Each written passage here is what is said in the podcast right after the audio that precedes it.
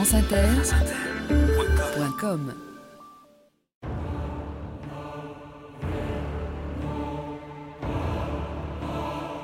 Votre Majesté sait qu'à défaut des actions éclatantes, rien ne marque davantage la grandeur et l'esprit des princes que les bâtiments. Colbert à Louis XIV.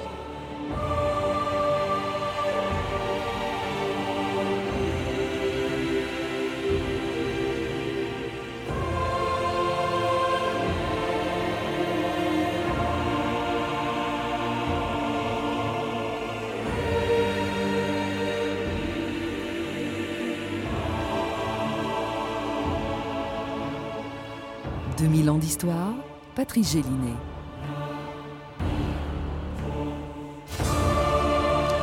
Qui aurait pu imaginer que sur les 1000 hectares de bois, de broussailles et de marécages du petit bourg de Versailles se tiendrait un jour un des plus grands chantiers de l'histoire Des milliers d'ouvriers qui pendant 50 ans ont construit un château, un immense jardin et même une ville à la demande d'un roi qui voulait montrer au monde entier la puissance de la France et le génie de ses architectes, de ses peintres, de ses sculpteurs, de ses artisans et des écrivains et des musiciens que Louis XIV avait réunis à Versailles.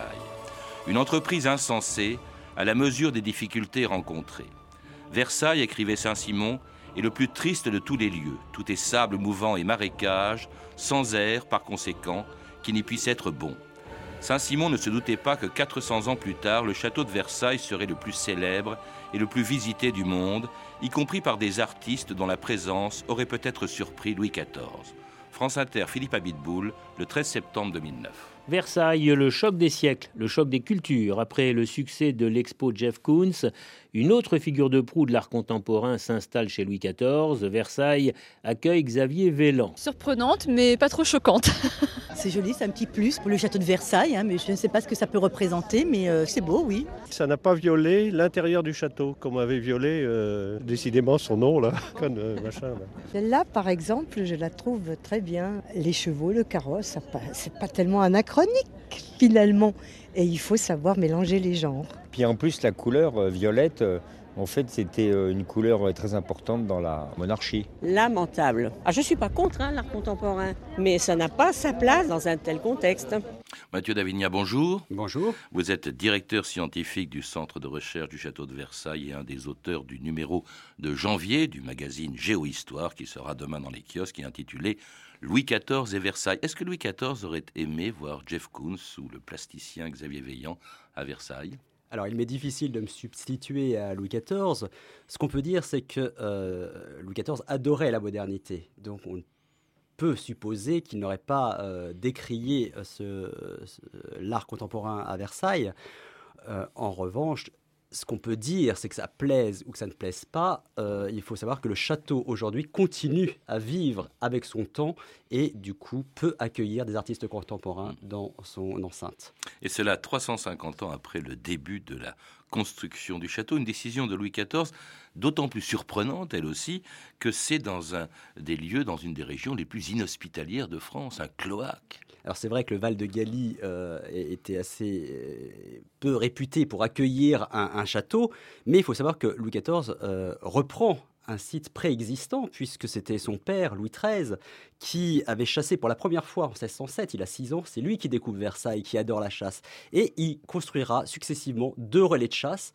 Relais de chasse, le second au début des années 1630, qui, il ne faut pas l'oublier, est le début et même le commencement de ce qui deviendra le grand château que nous connaissons aujourd'hui. Donc c'est la chasse véritablement qui est à l'origine de Versailles autour d'un tout petit bourg hein, de, de, 500 euh, habitants à peine. il faut rappeler que euh, Versailles, si Versailles est devenu la résidence du roi, c'était pas la résidence de Louis XIII, c'était même pas la résidence des débuts de euh, Louis XIV. les rois, d'abord, il y avait une résidence itinérante, ils voyageaient énormément entre de château en château. Alors les dernières résidences royales, c'était surtout le Louvre ou encore le château de Saint-Germain. Oui, la cour est très nomade jusque tout au cours du début du XVIIe siècle et la cour par excellence, c'est le Louvre à Paris. C'est le château des, rois de France et des ancêtres, c'est le Louvre. Euh, alors, se délocaliser, comme le dira Saint-Simon à la campagne, est euh, fort surprenant. Et même avant Versailles, c'est Saint-Germain-en-Laye qui est la résidence. On l'oublie trop souvent, mais c'est vraiment euh, la résidence préférée de Louis XIV avant que Versailles ne s'impose progressivement aux yeux euh, du roi. Et avant qu'il décide en 1661 d'agrandir le relais de chasse de son père. Monsieur Levaux Monsieur Lenon Je veux un jardin féerique. Des parterres, des bassins, des fontaines, des forêts. Tout doit se construire à partir de cette perspective. Plate, sire La campagne de Versailles est désespérément plate Le sol est un cloaque. Sur les collines, il y a les arbres, mais là, partout, ce ne sont que marais. La nature se plie comme les hommes. Je le veux, vous le ferez. Mettez mille, trois mille ouvriers s'il le faut. Plantez des arbres adultes. Madre, il ne veut pas nous emmener dans cette base. Nous allons faire danser ce marais. Danser tout ce royaume. Nous donnerons des balles comme personne n'a jamais osé en rêver. Des illuminations à faire pâlir les étoiles. Nous chanterons la vie, l'amour.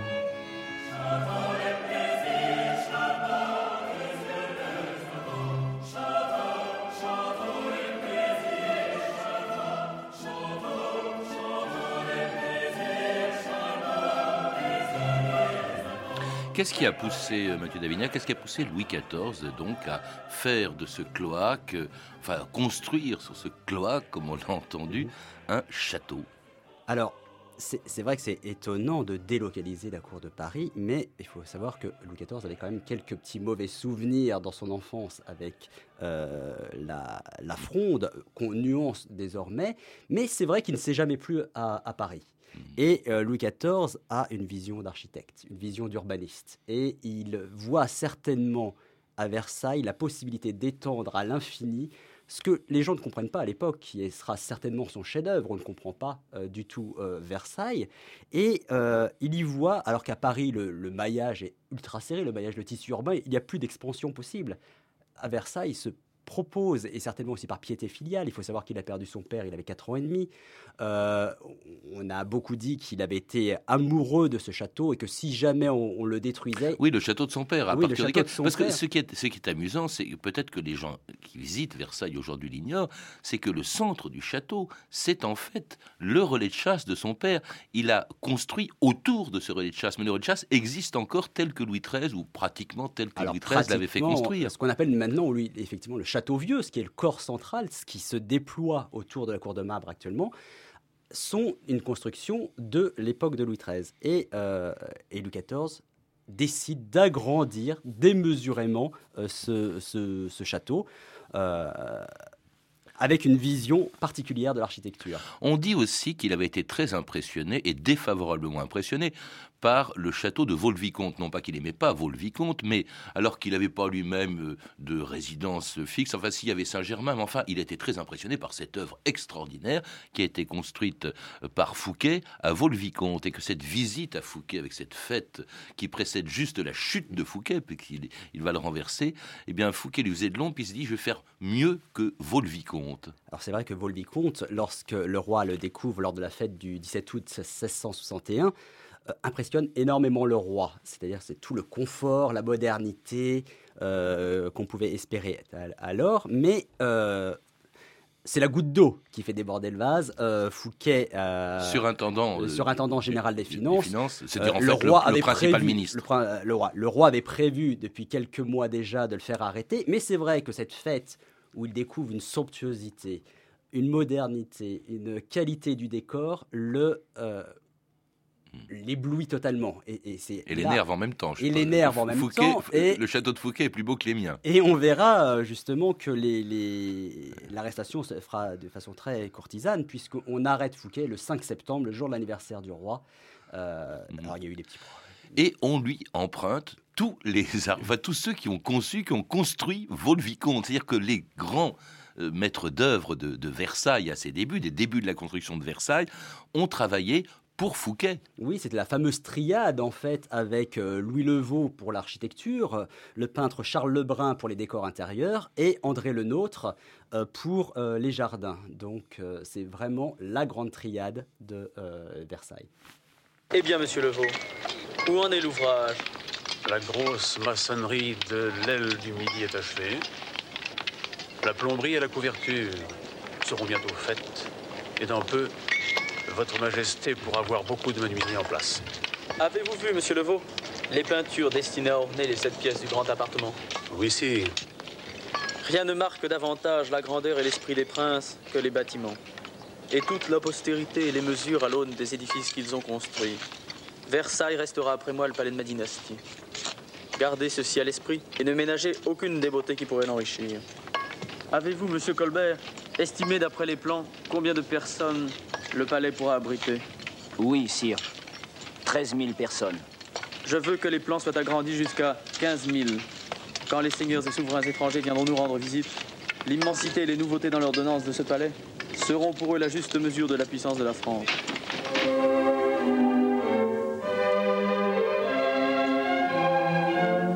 Mille ans d'histoire, Patrick Gélinet.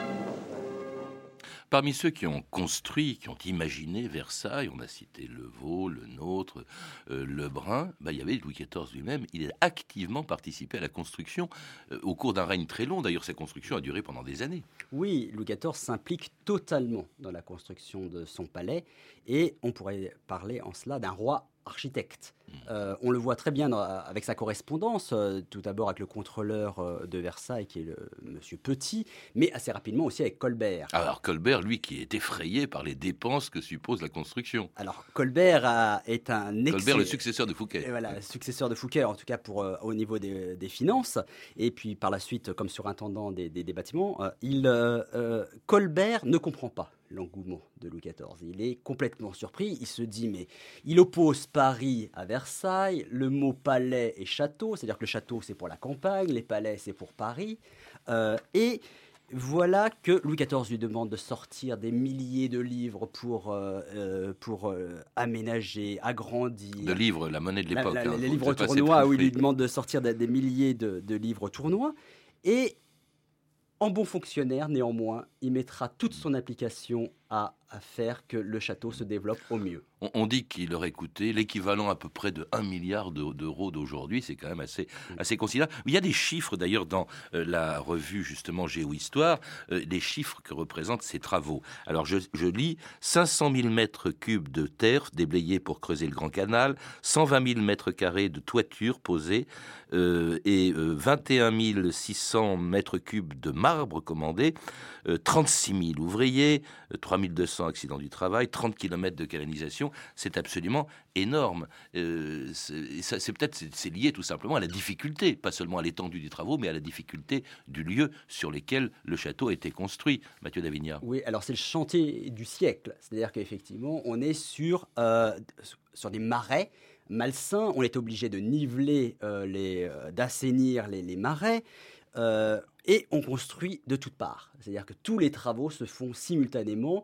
On, a, on, on emmène des pierres de toute la région parisienne. euh, on, tout se Elles viennent, je crois, du Val de Galie. il y a du Val de Galie, il y a également euh, de, de plusieurs endroits de Saint-Leu, de Torcy, de plusieurs, la pierre de Trossy, etc. Et tout ça se fait simultanément et engendre des, des milliers de personnes qui viennent euh, travailler sur place. Et de Alors, corps de métier. des hein. corps de métier, on a des manouvriers, on a des charpentiers, on a des plombiers, on a des, des gens qui sont réquisitionnés, parce que lorsque le roi est pressé, évidemment, euh, il- on, on a des dérogations de la part de l'architecte- de la- de l'archevêque de, euh, de Chartres qui délivre des dispenses pour qu'on puisse travailler le dimanche, la nuit. Donc c'est c'est un chantier bruyant, poussiéreux, euh, où tout se met en branle pour, euh, pour le plaisir et, le confort du roi qui... et, meurtrier parce que parmi les, les victimes de ce chantier, euh, il y a eu euh, beaucoup de gens, notamment des soldats, qui ont travaillé sur ce qu'on appelle le chantier de l'heure. Alors il faut rappeler que le problème, qui est très curieux, vous le rappelez d'ailleurs, Mathieu Davignard, le, le problème, curieusement, c'est que ce marécage manque d'eau. C'est-à-dire qu'il faut amener de l'eau parce que parmi ceux qui comptent, dans ce qui compte le plus pour Louis XIV, ce sont, c'est son jardin et ce sont les fontaines. Il faut les alimenter en eau et l'eau, on la fait venir de très loin. On la fait venir euh, de l'heure jusqu'à. euh, Alors, effectivement, la, première fois, euh, au début, lorsque Versailles est une simple résidence de plaisance, les fontaines, on trouve suffisamment d'eau. Mais rapidement, le roi, ce qu'il veut dans son château, c'est impressionner. Le- le- les fontaines, on connaît. Les, les Francini qui arrivent d'Italie connaissent parfaitement l'art des fontaines. Néanmoins, ce que veut Louis XIV, c'est impressionner par le débit de l'eau. Et il faut pour cela des mètres cubes d'eau qui arrivent de toutes parts. Et il ne les trouve pas à Versailles parce que le, terrain n'est absolument pas approprié euh, pour, euh, pour euh, l'eau. Et du coup, on fait des travaux pharaoniques, dont ce, cette fameuse travaux de la rivière d'Heure. On a dans l'idée de faire venir l'eau depuis l'heure jusqu'à Versailles. Et c'était pas si délirant que cela dans la mesure où il a manqué que quelques kilomètres de tronçons pour que l'eau arrive jusqu'à Versailles. C'est la guerre du coup de la Seine. Hein, il y a eu cette machine, de, Marly, dont on voit d'ailleurs aujourd'hui euh, quelques qui malheureusement euh, n'alimentera que les jardins de Marly. Et cela pour un château dont la construction n'est même pas finie lorsque Louis XIV décide de s'y installer 20 ans après le début des travaux en 1682. Il est temps maintenant que l'on prenne toutes les dispositions pour que Versailles devienne la demeure du roi de France. La cour à Versailles, sire vos ministères sont nombreux et peuplés. Je ne vois pas encore comment les réunir tous à Versailles. Pourtant, il le faudra bien. Du grand commun à l'aile du Midi, faites en sorte que tous trouvent la place qui leur revient. Versailles manque d'appartements. Sire, il va falloir encore construire. construisons, Colbert. Construisons. Mais à la fin, tout homme qui aura le goût de l'architecture trouvera que ce bâtiment ressemble à un petit homme avec de grands bras et une grosse tête, c'est-à-dire un monstre de bâtiment. Si le roi est à Versailles, si rien ne peut se faire en France sans passer par le roi, toute la noblesse sera à Versailles. S'il y en a qui ne délogeront point de Versailles, ce sont bien les maçons. Tu entends le boucan qu'ils font avec les travaux qui s'éternisent. Notre roi va continuer à partager son temps entre Versailles et Saint-Germain. Il est impossible de s'y retrouver.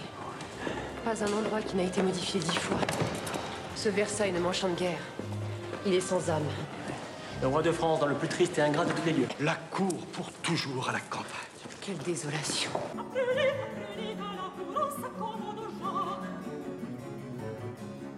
Quoi? Mi fa sol, qu'il la musique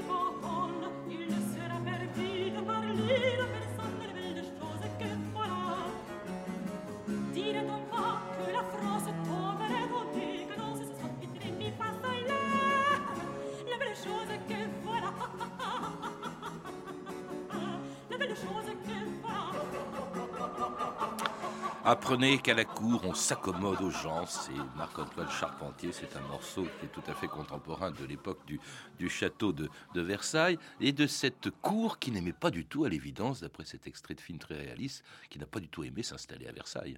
Mais non, parce que justement, quand euh, Louis XIV décide le 6 mai de venir s'installer de façon 82, pérenne, 6 mai 1682 à Versailles, euh, on dit quoi qu'il fût encore rempli de maçons.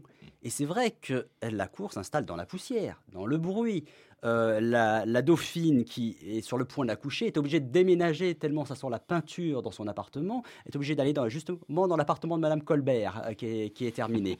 Et, et, tout est comme ça, c'est-à-dire que euh, jusqu'à la fin du règne de Louis XIV, on est en travaux permanents. C'est une prison dorée. D'ailleurs, c'était voulu euh, comme ça par Louis XIV. En fait, cette noblesse dont il se méfie quand elle est loin de lui, qui peut fronder, comme ça s'est produit justement dans son enfance, bah, comme ça, il l'a sous les yeux. Alors, il l'a distrait. Versailles, c'est aussi euh, l'endroit où on a découvert Molière, Lully. C'est très impressionnant, ça. Ils n'ont pas construit le château, mais ils ont participé à sa naissance. C'est vrai que la naissance de Versailles naît un peu des jardins et des fêtes qui s'y sont tenues puisque les grandes fêtes de la jeunesse du règne se tiennent à Versailles. On, connaît les plaisirs du lit enchanté en 1664 avec Molière, Lully, les associations Molière-Lully en 1668, 1674. Mais en 1682, étonnamment, lorsque le roi vient s'installer avec sa cour à Versailles, où c'est une sorte d'utopie, le but c'était de, faire... Euh, rassembler en un seul même lieu les lieux de pouvoir, la noblesse, etc., pour éviter les autres coteries. Mais quand on arrive en 1682, il y a bien longtemps que le roi qui a déjà vieilli, n'a plus de maîtresse officielle, il va se marier sous peu avec Madame de Maintenon, euh, on s'ennuie. À Versailles en 1682. Tout est policé. Les euh, divertissements qu'on appelle les soirées d'appartement sont obligatoires.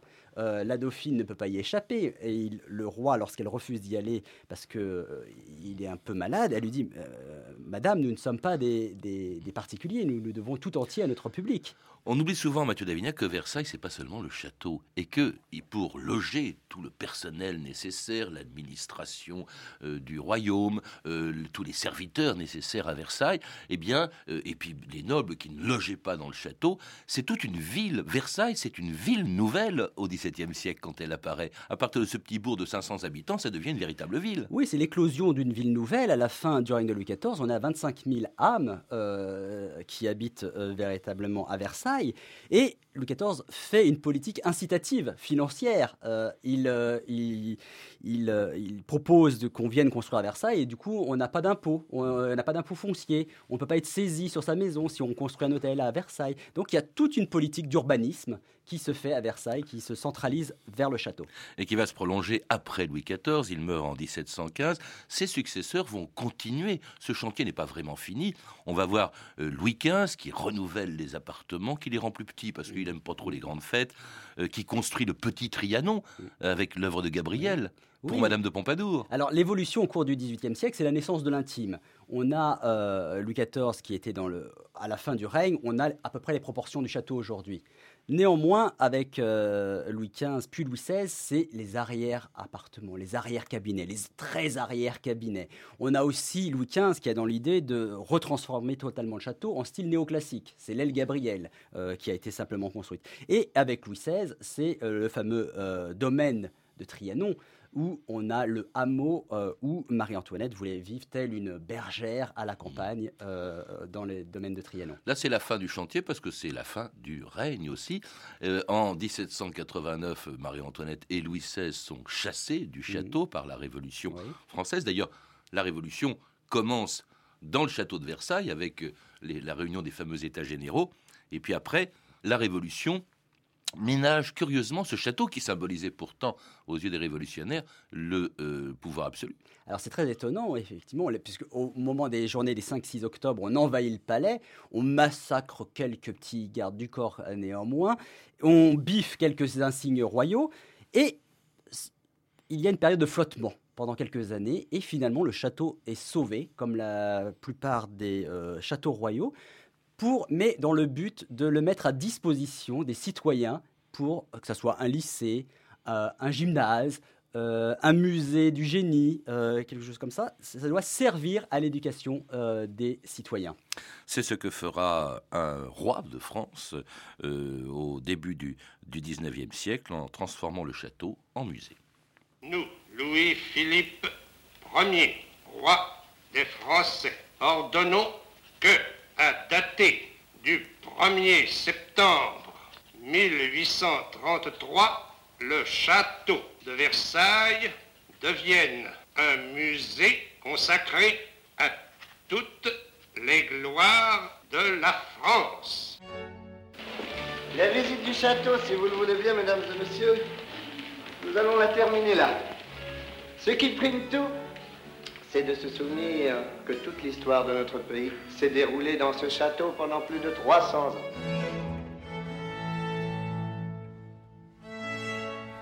Et on vient d'entendre Bourville dans un extrait de Si Versailles m'était compté de, de Guitry. Versailles, c'est vrai, qui accompagne l'histoire jusqu'à aujourd'hui. Euh, ce- cette revue euh, Géohistoire le rappelle. Euh, après euh, le musée, c'est là aussi que a été proclamé l'Empire allemand hein, par les Allemands qui occupaient le château. Ensuite, ça a été le gouvernement de la République avec Thiers et qui se réfugie pendant la Commune à, à Versailles. C'est là aussi qu'a été signé un traité très important qui a remodelé la carte de l'Europe, le traité de Versailles en 1919. Oui, alors dès le règne de Louis-Philippe, on a une évolution, le, château continue à être euh, histoire et le traité de Versailles en 1919, c'est une petite revanche en fait de la part des Français où ça s'est imposé, le choix s'est imposé assez naturellement puisque euh, Guillaume avait déclaré, avait euh, proclamé l'Empire allemand dans la Galerie des Glaces, et en 1919, on décide évidemment de, re- de faire le traité qui met fin euh, aux hostilités à Versailles. C'est une évidence euh, pour les Alliés de faire euh, cela sous le tableau justement du roi gouverne par lui-même euh, de Louis XIV dans la Galerie des Glaces. Et c'est là que la République traite ses hôtes dans les palais royaux, dans la fameuse galerie des glaces, où De Gaulle a reçu euh, Kennedy, où euh, François Mitterrand a reçu ce qui s'appelait à l'époque le G7. Il y a eu des fêtes en, en 1982 absolument incroyables. Oui, Versailles est un palais national, on oublie de le dire, mais c'est là où se réunit le Parlement. Euh, euh, sous la Troisième République et euh, la Quatrième République, tous les présidents de la République, depuis 1875, étaient élus à Versailles. En- ensuite, c'est la salle du Congrès, c'est là où on révise la Constitution de la Cinquième République, notamment en 2009, en juin 2009, où le président Nicolas Sarkozy est venu sur place à, à Versailles, et c'est là où les grandes festivités du règne se tiennent, notamment où il y avait pendant de longues années à Trianon euh, des, euh, des chambres pour les suites présidentielles où euh, le président de la République, le général de Gaulle, souhaitait traiter ses invités convenablement. Et c'est là aussi où, où se déroulent encore des, des expositions. Il y en a une qui se tient en ce moment euh, jusqu'au 27 février au château de Versailles. C'est une exposition qui s'appelle Science et curiosité à la cour de Versailles. Il ne faut pas l'oublier. Les sciences ont joué, ont, été bien accueillies aussi à Versailles. Versailles est à l'origine de beaucoup d'inventions à cause de la difficulté du chantier. Oui, Béatrix Saul, le commissaire de, l'exposition, le directeur du musée, a tenu justement à ne pas montrer une cour oisive. On imagine que les courtisans ne font rien dans la journée. Alors, il n'y a pas lieu ici de défendre les courtisans. Néanmoins, il faut savoir que le pouvoir était incitatif et a été moteur dans le développement des sciences. Et cette exposition euh, compliquée à monter est une réussite merveilleuse avec toutes les grandes techniques d'aujourd'hui et présente à la fois des objets et un multimédia extraordinaire euh, que je vous invite vraiment à aller voir, qui est magnifique. Merci Mathieu Davigna. Pour en savoir plus, je recommande donc la lecture du numéro de janvier du magazine Géohistoire consacré à Louis XIV et Versailles, un numéro qui sera en kiosque demain et dont nous sommes partenaires. Je rappelle que vous êtes l'auteur du livre Le Versailles de Louis XIV, le fonctionnement d'une résidence royale au XVIIe siècle, publié chez Perrin, et que vous allez faire paraître prochainement avec Raphaël Masson, Versailles pour les nuls chez First Edition. À lire enfin Le Roi Soleil, le règne éblouissant de Louis XIV, un beau livre qui vient de paraître aux éditions Atlas. Vous avez pu entendre des extraits des films suivants Le Roi danse de euh, Gérard Corbiot, euh, Versailles, Le rêve d'un roi de Thierry euh, Bastiani, tous deux disponibles en DVD chez France Télévisions, La prise du pouvoir par Louis XIV de Roberto Rossellini en DVD chez MK2 et Si Versailles m'était compté de Sacha Guitry en DVD chez René Château Vidéo. Toutes ces informations sont disponibles par téléphone au 32 30, 34 centimes la minute ou sur le site franceinter.com. C'était 2000 ans d'histoire, la technique Claudine Lapersonne et Sophie Moreno, documentation Camille Pouc-Jalaguier, Frédéric Martin, Franck Olivard et Virginie Le Duo, une émission de Patrice Gélinet réalisée par Jacques Sigal.